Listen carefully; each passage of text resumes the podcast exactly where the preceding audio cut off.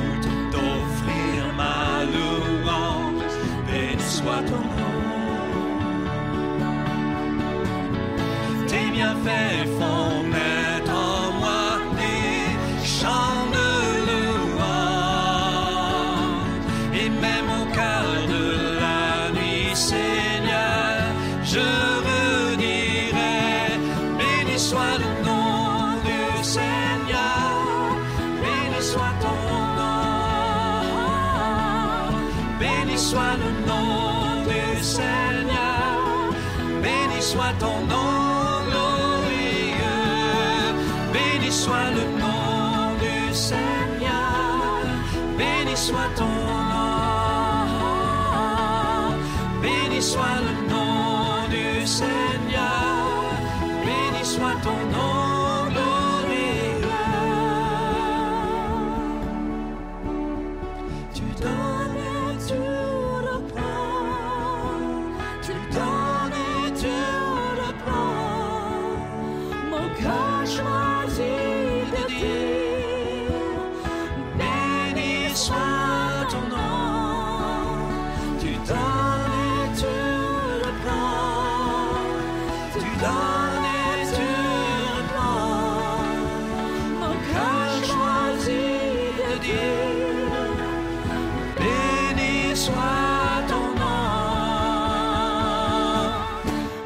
Soit le nom du Seigneur, béni soit ton nom, béni soit le nom du Seigneur, béni soit ton nom glorieux, béni soit le nom du Seigneur, béni soit ton nom,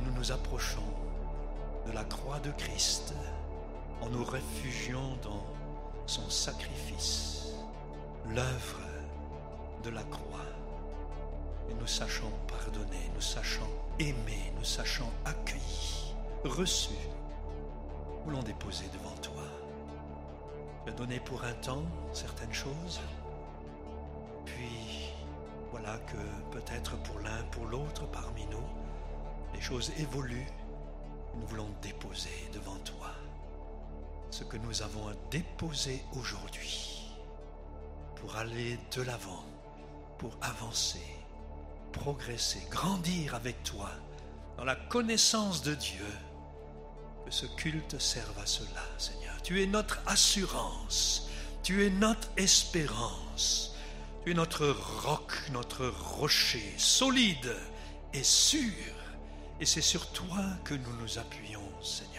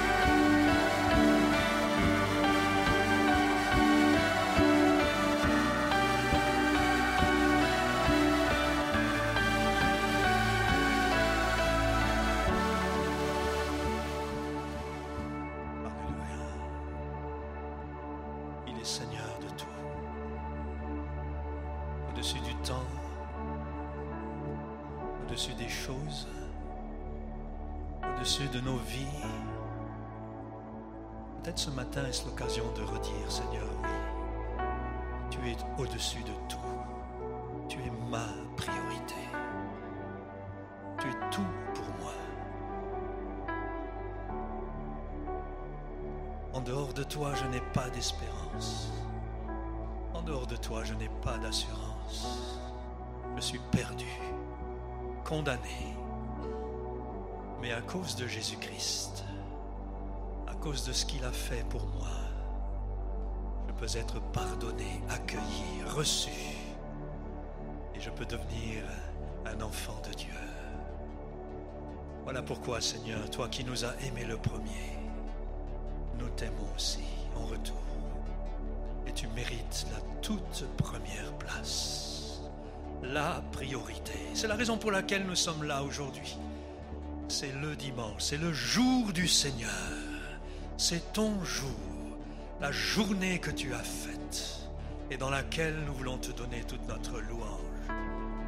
La louange, c'est la propre réponse, la réponse appropriée un Dieu qui nous a tout donné.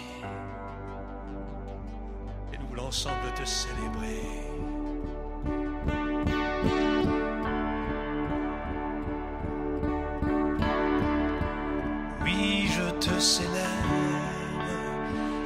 Je me prosterne.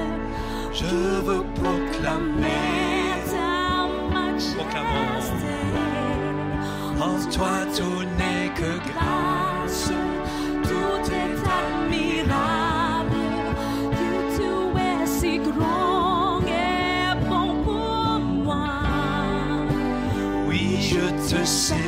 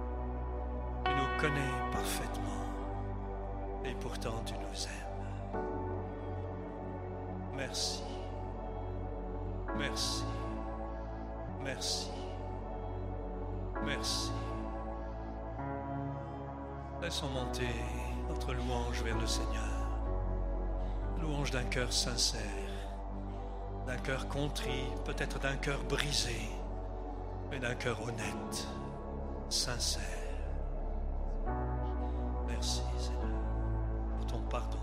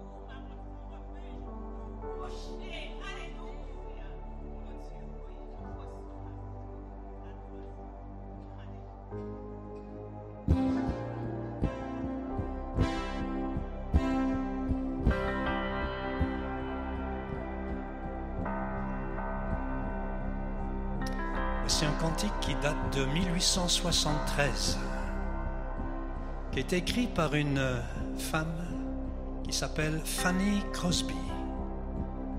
C'est une jeune fille qui, à l'âge de 8 ans, est devenue aveugle. Ses parents l'ont placée dans une école spécialisée pour aveugles. Et puis dans cette école, elle est devenue elle-même enseignante. A rencontré son mari. Ils ont eu ensemble un enfant. Leur enfant est décédé. Ça a été dramatique pour le couple, mais surtout pour le mari, qui était tellement traumatisé qu'il en est mort aussi. Et Fanny Crosby, dans sa douleur, s'est tournée vers le Seigneur. Et plutôt que de se morfondre, de se plaindre, elle s'est tournée vers Dieu et elle s'est tournée vers les autres. Elle a partagé le message de l'Évangile dans les hôpitaux et dans les prisons. Elle a écrit une quantité de cantiques. Et après son drame, après la perte de son enfant et de son mari, elle a écrit ce cantique, J'ai l'assurance de mon salut.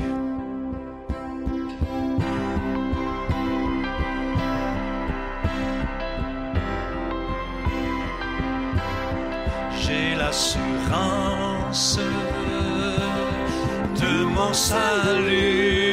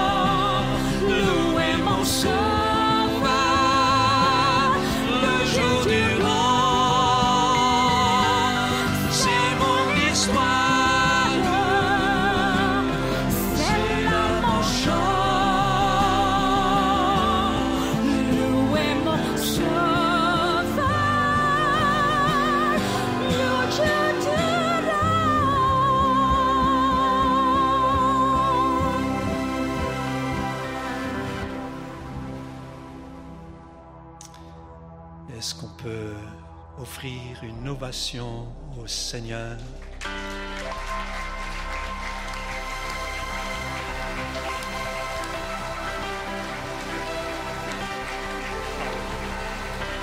Alléluia. Alléluia. Alléluia. Tu es digne, Seigneur. Tu es digne de recevoir louange, honneur, puissance, gloire. Tu es digne, Seigneur.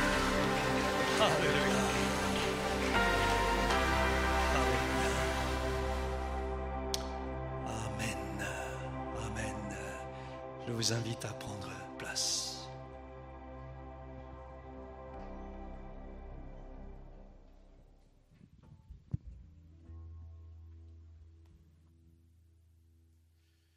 Merci à tous ceux qui participent dimanche après dimanche à la réalisation du culte, à la technique, à l'accueil, ceux qui sont au parking, ici dans le hall, la sono, la vidéoprojection, ceux qui vous permettent d'être connectés en ligne, la musique, les chanteurs, un grand, grand merci aux uns et aux autres, sans qui, bien, nous ne pourrions pas euh, faire le culte. Donc un grand merci à tous. Si vous avez besoin d'un entretien, d'une visite, je vous invite à simplement passer au point accueil. Et au point accueil, on se fera une joie de prendre vos coordonnées et on tâchera de vous rappeler le plus rapidement possible pour euh, échanger avec vous, faire une visite, avoir un entretien, tout cela est possible. Comprenez bien que le dimanche matin, c'est un petit peu juste, on ne peut pas trop parler. Par contre, dans la semaine, nous sommes là. Le secrétariat reste ouvert durant l'été et il est possible de nous, de nous contacter à tout moment. Donc euh, prenez simplement le temps de passer à l'accueil, vous laissez vos coordonnées et on vous recontactera dans les meilleurs délais. Nous voulons maintenant laisser la place au message et j'invite Anne à venir jusque-là et ça sera un message un peu spécial ce matin.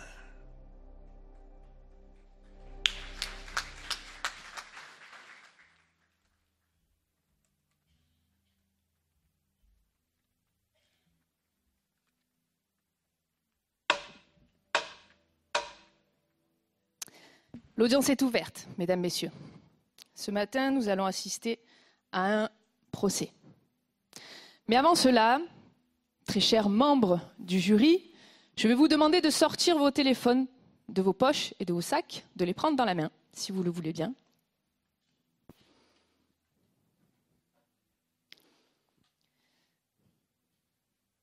De le mettre en silencieux.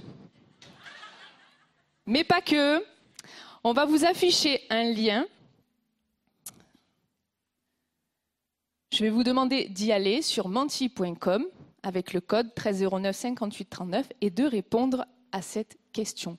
Pour quelle raison peut-être peut- peut-on être condamné?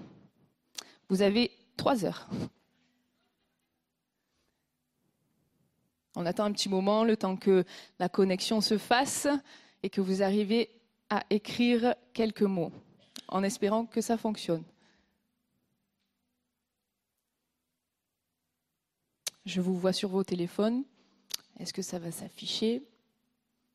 Est-ce que le réseau est bon?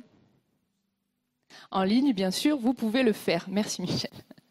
Alors, meurtre pour un crime, injustement, viol, délit. Ok, ça- punaise, ça va trop vite là. injustement, alors le crime, je l'ai dit, une faute. Ok, est-ce qu'on peut préciser les fautes? Condamné pour être coupable, pour un meurtre, pour trahison, pour violence, infidélité. Et ça y va, ça y va.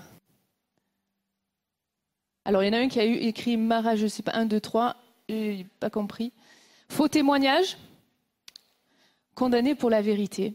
C'est pas mal tout ça, c'est pas mal toutes vos réponses. Et au cours de mes études, j'ai assisté, c'est véridique, même si j'ai la tenue et que je suis pas avocate, euh, j'ai assisté à un procès. Ce procès, c'était un homme qui avait commis un meurtre. Et quand le coupable passe à la barre, il explique Mais monsieur le juge, j'ai pas fait exprès. J'ai juste pris le pistolet comme ça et j'ai tiré au hasard. Et j'ai vu les larmes de la famille du défunt. J'ai vu les cris, la douleur, l'angoisse dans leur regard. Mais malgré ça, au fond de moi, je disais pêcheur, traduction le pauvre.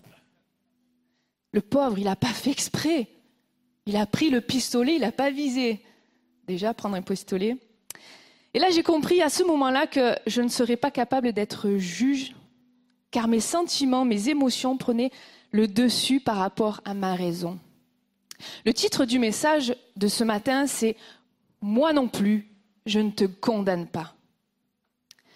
Et ces paroles ont été adressées à la femme adultère dans Jean 8. Ces paroles sont celles de Jésus. Elle était condamnée par tous, mais elle s'est vue graciée. Et ce récit bien connu que nous allons analyser nous fera découvrir la joie de ne pas être condamnée.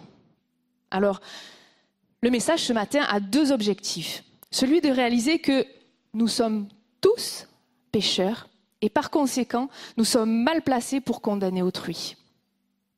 Ce second objectif, c'est celui de réaliser que Jésus ne nous condamne pas. Et ça, c'est tellement bon, c'est tellement libérateur. Et pour cela, nous allons, nous commencerons par la plaidoirie, chose normale dans une audience, puis nous continuerons par écouter l'avocat de la défense. Pour terminer, nous entendrons le verdict qui sera prononcé. Et en conclusion, il vous appartiendra à vous seul, devant Dieu, de vivre pleinement ou pas cette libération. Commençons par la plaidoirie. Aujourd'hui, nous allons assister, je vous ai dit, à un procès, le procès d'une femme. Ce procès, il s'est déroulé il y a plus de 2000 ans. Voici les faits racontés par Jean. Et avant d'en faire la lecture, il faut savoir que Jean était le fils de Zébédée, un pêcheur professionnel à la tête d'une entreprise de pêche. Jean avait un frère qui s'appelait Jacques. Il vivait probablement, au nord du lac de Galilée, près de Capernaum. Un jour, Jean, son frère et d'autres partaient à la pêche. Ils ont pêché toute la nuit. Jésus vint au matin, au bord du lac, annoncer l'évangile. Une fois qu'il s'est arrêté de parler, il s'adresse à un pêcheur et il dit jette tes filets, alors qu'ils avaient pêché toute la nuit. Le pêcheur fait, obéit à Jésus et il le fait. Et là sort une multitude, multitude de poissons. Et vous pourrez lire ce passage dans Luc chapitre 5.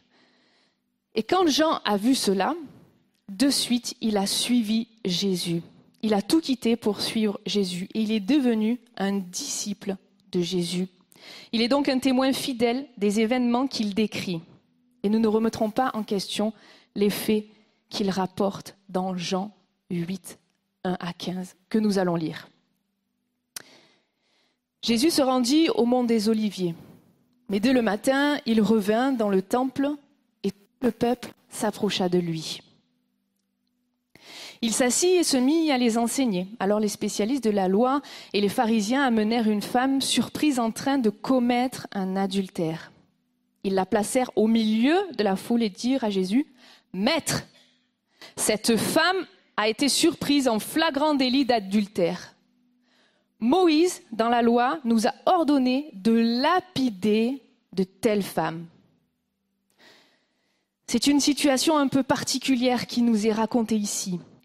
Jésus, le Fils de Dieu, est paisiblement en train de faire ce pourquoi il est venu sur terre. Annoncer l'évangile, euh, enseigner la bonne nouvelle que Dieu l'a envoyé pour sauver le monde entier. Il y a du monde autour de lui venu pour l'écouter au temple. On ne sait pas combien de personnes, mais tout le peuple, ça fait pas mal de monde. On pourrait dire un peu comme ce matin, et encore je pense qu'il y en avait encore plus. Et arrivent les chefs de la loi et les pharisiens. Voyons un peu ce qui sont, les chefs de la loi et les pharisiens. Matthieu 23, 2, 5 nous les décrit. Alors Jésus s'adressa à la foule et à ses disciples en disant, les spécialistes de la loi et les pharisiens se sont, se sont faits les interprètes de Moïse. Tout ce qu'ils vous disent de respecter, faites-le donc et respectez-le. Mais n'agissez pas comme eux, car ils disent et ne font pas. Ils lient des fardeaux pesants et les mettent sur les épaules des hommes, mais ils ne veulent pas les remuer du doigt. Toutes leurs actions, ils les font pour se faire remarquer des hommes. On peut dire que ce sont des hommes qui faisaient partie d'un groupe politique et religieux important, qui prônaient une stricte obéissance à la loi juive dans le cadre privé et national, mais ne se l'appliquaient pas toujours à eux-mêmes. Autrement dit, faites ce que je dis, pas ce que je fais. Et c'est d'ailleurs ce verset de, 20 de Matthieu 23.3 que l'expression tire son origine. On a peut-être moins envie d'écouter leur version des faits, connaissant leur contexte. Ils étaient arrivés avec une femme dont le nom n'est pas connu. Ils l'avaient placée au milieu de la foule et la dénoncèrent pour avoir commis un adultère selon la loi de Moïse. Il fallait la lapider. C'était un péché de mort. Voilà leur argument. Lapidons-la. Seulement là, il n'y a que la femme qui est accusée. Tiens donc, l'adultère, ça ne se fait pas à deux? L'homme, où est-il? Deutéronome 22, 22, 23 dit bien que si l'on trouve un homme en train de coucher avec une femme mariée ou une femme fiancée, ils mourront tous les deux par lapidation. Mais là, ils n'avaient amené que la femme et ont donc transgressé la loi de Moïse. La femme se retrouve au milieu de la foule, devant tous, coupable d'adultère. Elle n'est pas considérée comme un sujet, mais comme un objet. Car sinon, ils auraient aussi impliqué l'homme. Il faut dire que la femme n'était pas très valorisée à l'époque, et parfois encore même aujourd'hui. Du coup, la femme se retrouve seule à porter les conséquences de son péché, alors qu'ils étaient deux. Imaginez un peu ce matin, là devant tout le monde, j'appelle quelqu'un et je dis ses péchés. Alors je ne connais pas tous vos péchés. Et là devant tout le monde, où ça défile là affiché, tous vos péchés. On se sent humilié devant tout le monde. On se sent sale, rejeté, mis à l'écart. Darby dit Le cœur dépravé de l'homme ressent quelque réconfort s'il réussit à trouver pire que lui. Il croit qu'un plus grand péché que le sien, commis par un tiers, peut l'excuser. En outre, en accusant et en blâmant autrui avec véhémence, il finit par oublier son propre péché. Ainsi, il se réjouit de l'injustice. La traduction en français du mot condamné en grec dans l'original donne la définition suivante. Rendre la méchanceté d'un autre encore plus évidente.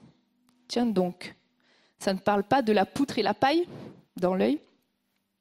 Le fait que les chefs de la loi et les pharisiens amenèrent la femme devant tout le monde, montre par là qu'ils manifestèrent une volonté de l'humilier publiquement, car ils pouvaient la garder enfermée le temps qu'ils consultent Jésus pour savoir quoi faire. Il n'est pas question là de devenir trop laxiste. Et Pierre Samuel en a parlé la semaine dernière. Il n'est pas question là de ne pas condamner le péché, mais de réaliser que nous tous, nous sommes aussi pécheurs. La Bible dit qu'il n'y a pas un juste, pas même un seul, et que par conséquent, nous sommes mal placés pour condamner autrui. On a tous un jour où l'autre était condamné, mais on a sûrement aussi, nous, à notre tour, condamné. Luc 6,37 dit Ne jugez pas et vous ne serez pas jugés. Ne condamnez pas et vous ne serez pas et vous serez pardonnés. Le fait de ne pas condamner une personne ne veut pas dire qu'elle ne subira pas les conséquences de son péché. Et ça, on en est clair. Nous ne sommes pas faits pour être justiciers. Dieu est le seul juste juge. Souvent dans les entretiens que l'on a ou que j'ai avec des personnes, avec euh, des jeunes, des moins jeunes et tout ça, j'entends cette phrase qui dit Mais je n'ai pas, osé- pas osé venir vous voir de peur d'être condamné et d'être jugé. Comment ça, dans la famille de Dieu, on condamnerait? La condamnation est présente. Les chefs de la loi et les pharisiens cachent une autre condamnation derrière cette condamnation de la femme adultère. Par le biais de cette situation, ils essaient de piéger Jésus pour le condamner. Dans Jean 8, 6, il disait cela pour lui tendre un piège afin de pouvoir l'accuser. Et Jean 8, 1 à 5, la fin du verset, c'était pas écrit dessus. Les pharisiens posent la question à Jésus et dit Et toi, que dis-tu? Tiens, que dit l'avocat de la défense? C'est notre deuxième point, l'avocat de la défense. Nous comprenons donc que les chefs de la loi, les pharisiens, cherchaient à condamner Jésus. Si Jésus ne validait pas la lapidation, il aurait été capable d'être accusé d'enfreindre la loi de Moïse. Cependant, si Jésus avait accepté la lapidation, alors là, il aurait dénoncé aux Romains, car ces derniers ne permettent pas aux Juifs de mettre quelqu'un à mort. Entre les deux, mon cœur balance. Soit tu fais quelque chose, c'est mal, soit tu fais autre chose, c'est encore mal.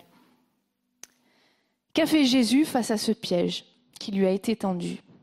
On le lit dans Jean 8, 6. Mais Jésus se baissa et se mit, à écrire avec le doigt sur le sol. Particulier quand même. Jésus, on te pose une question et tu t'assois?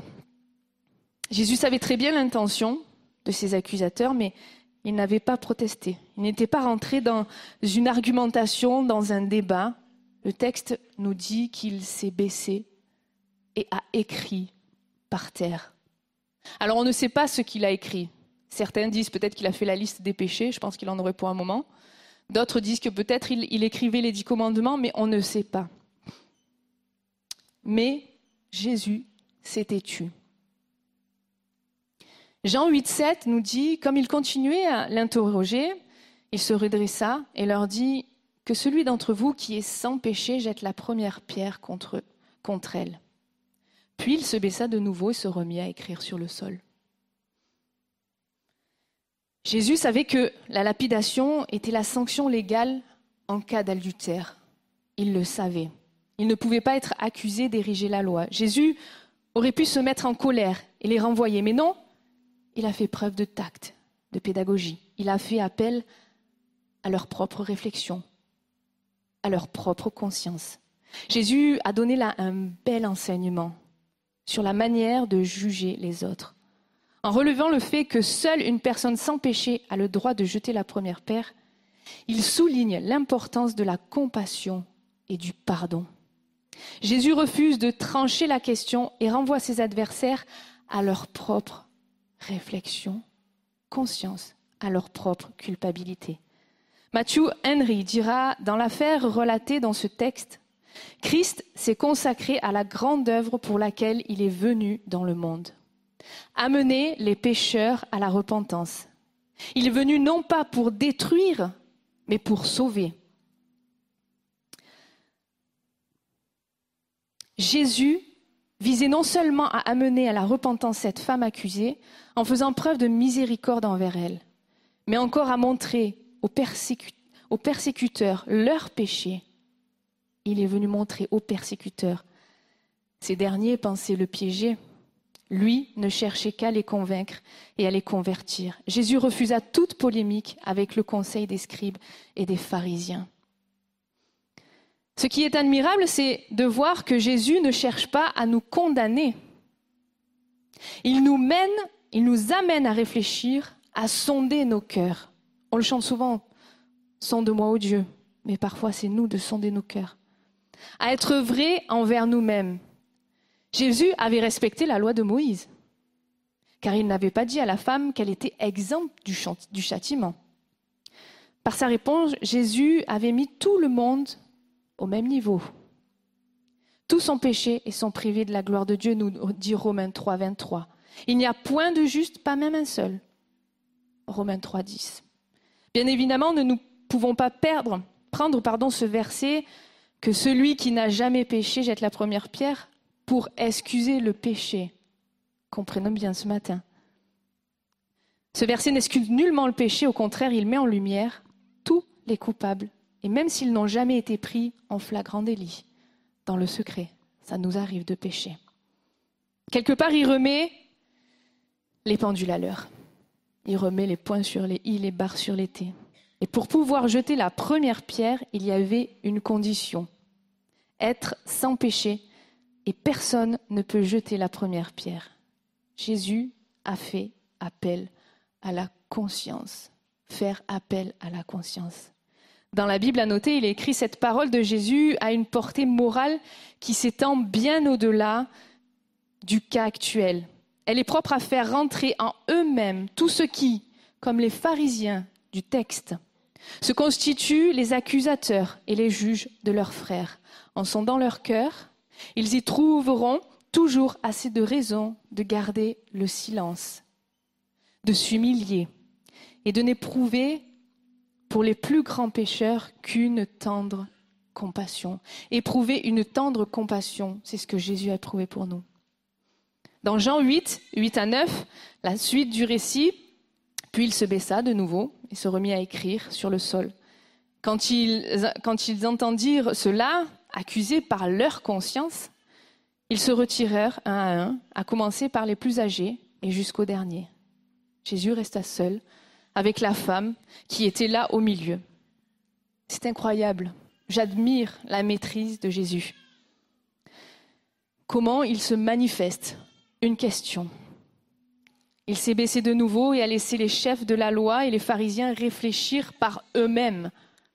Pourtant, il connaissait lui la loi, il la connaissait parfaitement. Faire appel à notre conscience. En fait, Jésus, en faisant appel à la conscience, nous ouvre les yeux.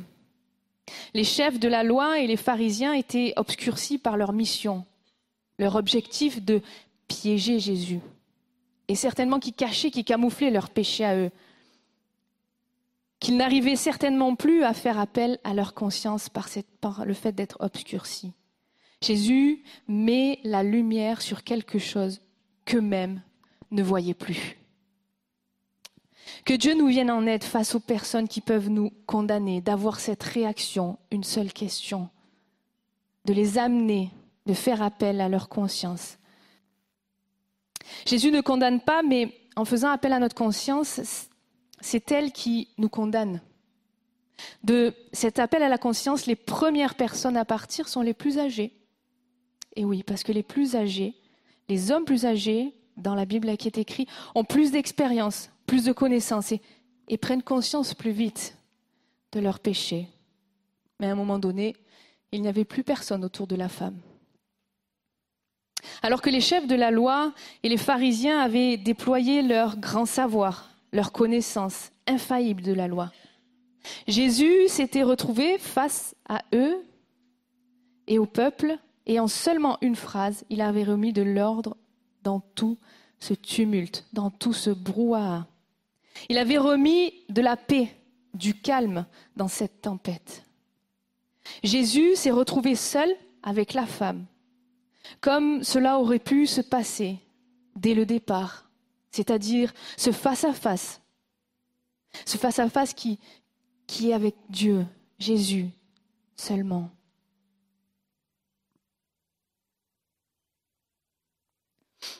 Et ce face-à-face, ce matin, ce face-à-face va nous annoncer, va nous conduire au verdict. On le voit dans Jean 8, 10 à 11. Jésus se redressa et ne voyant plus qu'elle, plus que la femme, il lui dit, Femme, où sont ceux qui t'accusent Personne ne, t'a donc condamné Elle répondit, Personne, Seigneur. Personne. Tiens donc.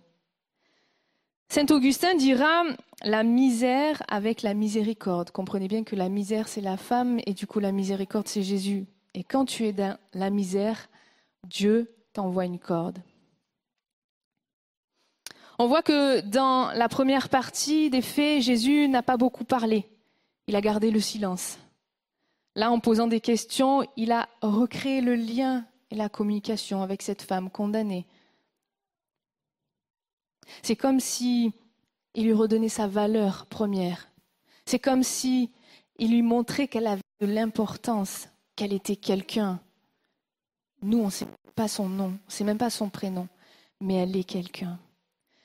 De son côté, la femme adultère, ben, elle aurait pu en profiter, que Jésus était assis par terre, que tous les pharisiens partaient, ben, elle aurait pu aussi prendre la peau d'escampette et se dire bye bye, c'est bon, il voit rien, je vais partir aussi.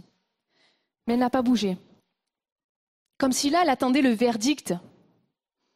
Cette attitude montre qu'elle a eu, elle a dû être touchée par les premières paroles de Jésus, qu'elle a dû prendre conscience, elle aussi, de l'état de son cœur et de ce fait, elle a fait preuve d'humilité, de repentance. Elle n'avait peut-être plus peur de la condamnation par lapidation car tout était, par. Mais sa conscience devait peser plus fortement sur son cœur. Elle se trouvait seule devant Jésus, Fils de Dieu, attendant le verdict. Comment nous nous sentons-nous après avoir péché et quand on a pris conscience du péché? Je, je prends l'exemple souvent quand on est enfant et, qu'on fait une bêtise et qu'on sait qu'on a fait une bêtise, on essaie de camoufler. Et puis on sait qu'à un moment donné, le verdict va tomber. On a une punition ou peut-être pas. Mais je me rappelle que quand je faisais des bêtises et que je le savais, j'avais les genoux qui tremblaient. Je n'osais pas. J'osais pas aller voir mes parents et j'osais pas assumer et dire la vérité. Alors Jésus prit la parole en Jean 8, 11 et lui dit Moi non plus, je ne te condamne pas. Moi non plus, je ne te condamne pas. Vas-y et désormais, ne pêche plus. Le seul, le seul et l'unique qui avait la possibilité de la condamner ne l'a pas fait. Jésus pouvait la lapider sur le champ, car il n'avait commis aucun péché. Un Pierre de 22 nous le dit, lui qui n'a pas commis de péché, et dans la bouche duquel on n'a pas trouvé de tromperie. Je ne sais pas si vous réalisez tellement ce matin la portée du fait que Jésus ne l'a pas condamné. Du fait que Jésus, le seul qui pouvait être, qui pouvait faire la condamnation, ne l'a pas fait. Mon péché, ton péché ne te condamne pas. Jésus ne nous condamne pas. Amen. Ce qui est encore plus spectaculaire, et je ne sais pas si vous l'avez réalisé déjà, ce qui est plus merveilleux pour moi et qui me touche profondément, c'est que Jésus ne condamne pas. Par contre, lui, il s'est laissé condamner. Lui, il s'est laissé condamner, il est allé jusqu'à la croix.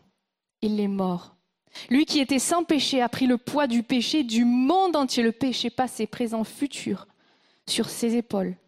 Il s'est laissé accuser il est devenu coupable pour que nous ne soyons plus sur le banc des condamnés, mais sur le banc des graciés, Romains 8, 1 dit Maintenant ceux qui sont unis au Christ Jésus ne peuvent plus être condamnés. C'est la traduction de la parole de vie.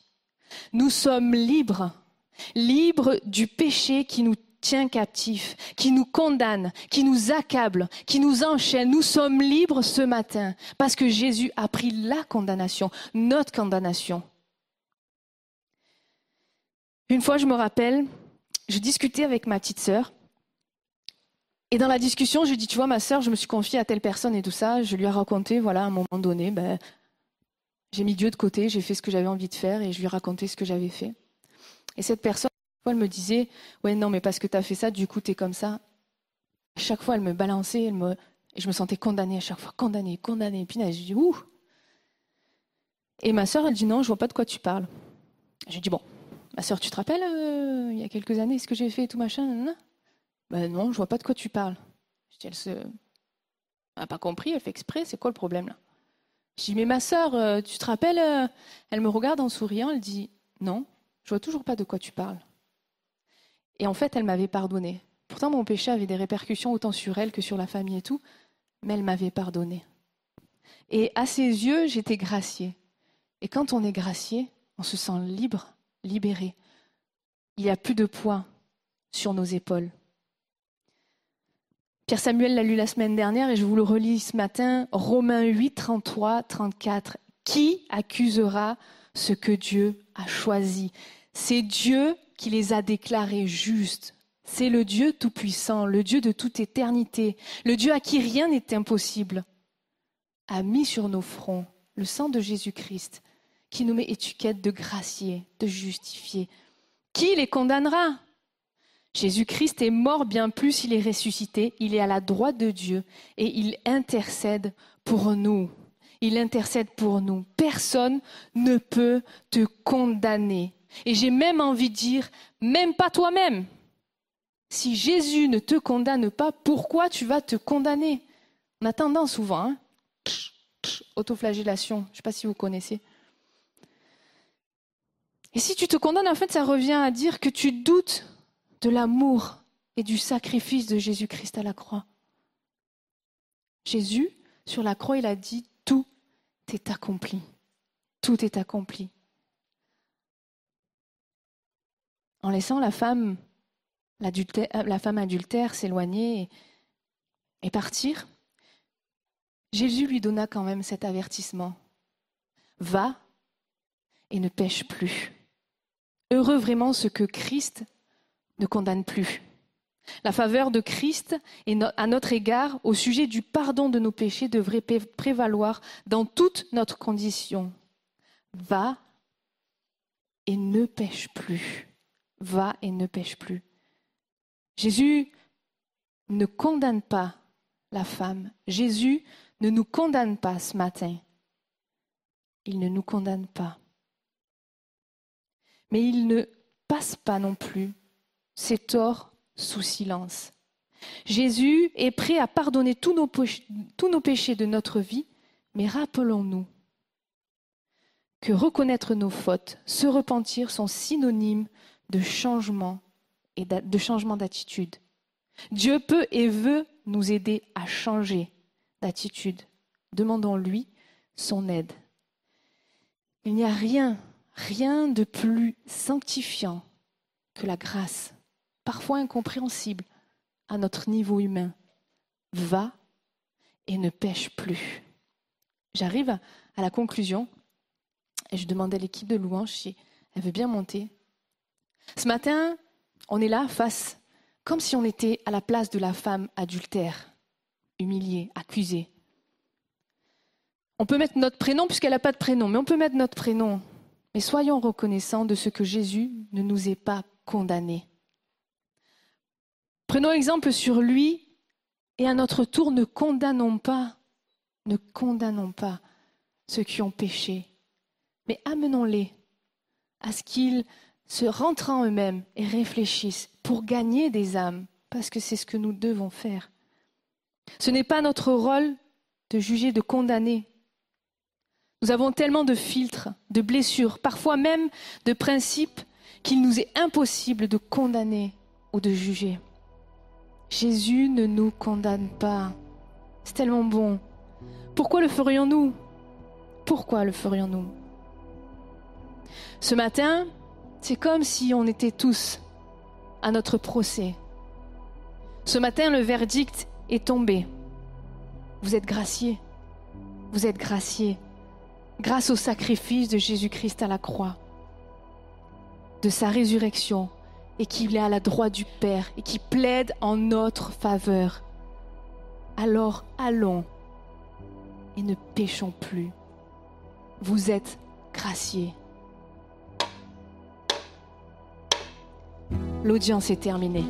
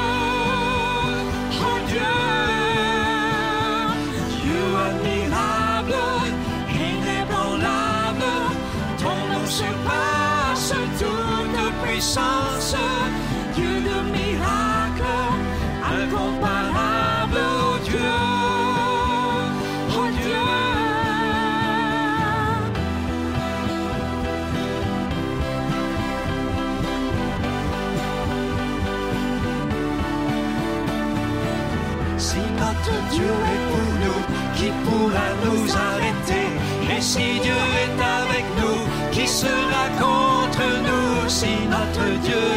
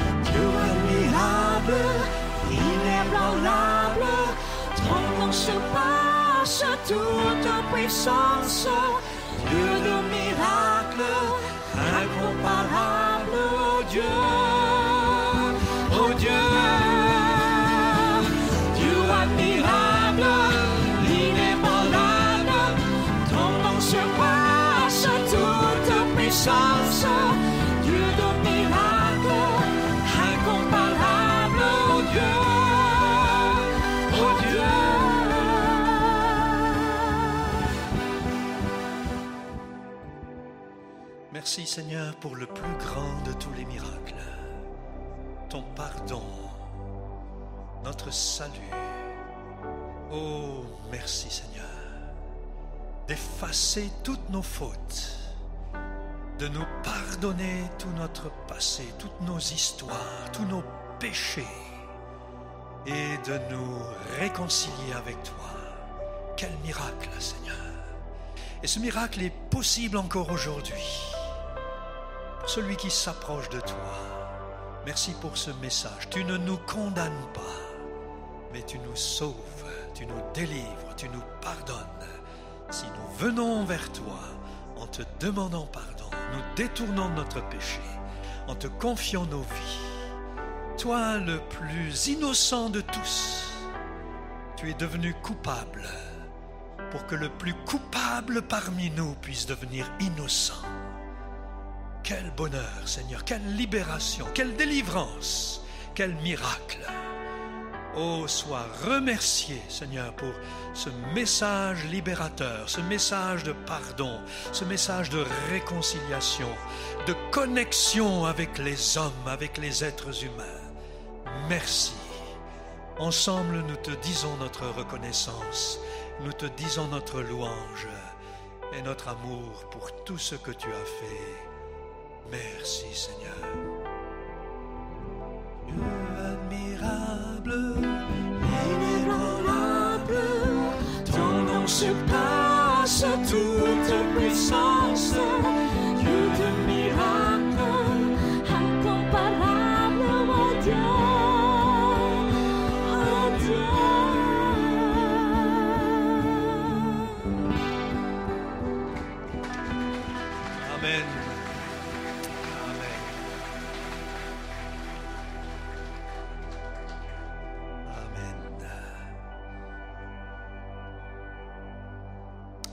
À Anne pour ce message. Je trouve qu'elle devrait prêcher euh, avec cette tenue un peu plus souvent. Je vous ai senti attentif. Je pense qu'on a été attentif. On était surtout attentif au verdict non coupable. Quel message libérateur. Alors repartons avec cette pensée dans cette semaine qui pour les uns sera peut-être un peu plus facile puisque vous êtes en congé ou en vacances. Pour d'autres, vous reprenez votre travail. Eh bien, repartons avec cette pensée que Jésus n'est pas là pour nous condamner et que nous non plus, nous ne sommes pas là pour nous juger, nous condamner les uns les autres, mais nous sommes là pour vivre un message libérateur. Va et ne pêche plus. Que Dieu vous bénisse. Bon dimanche, bonne semaine à tous et vous qui êtes en ligne aussi, que Dieu vous bénisse. Excellente semaine à chacun et chacune.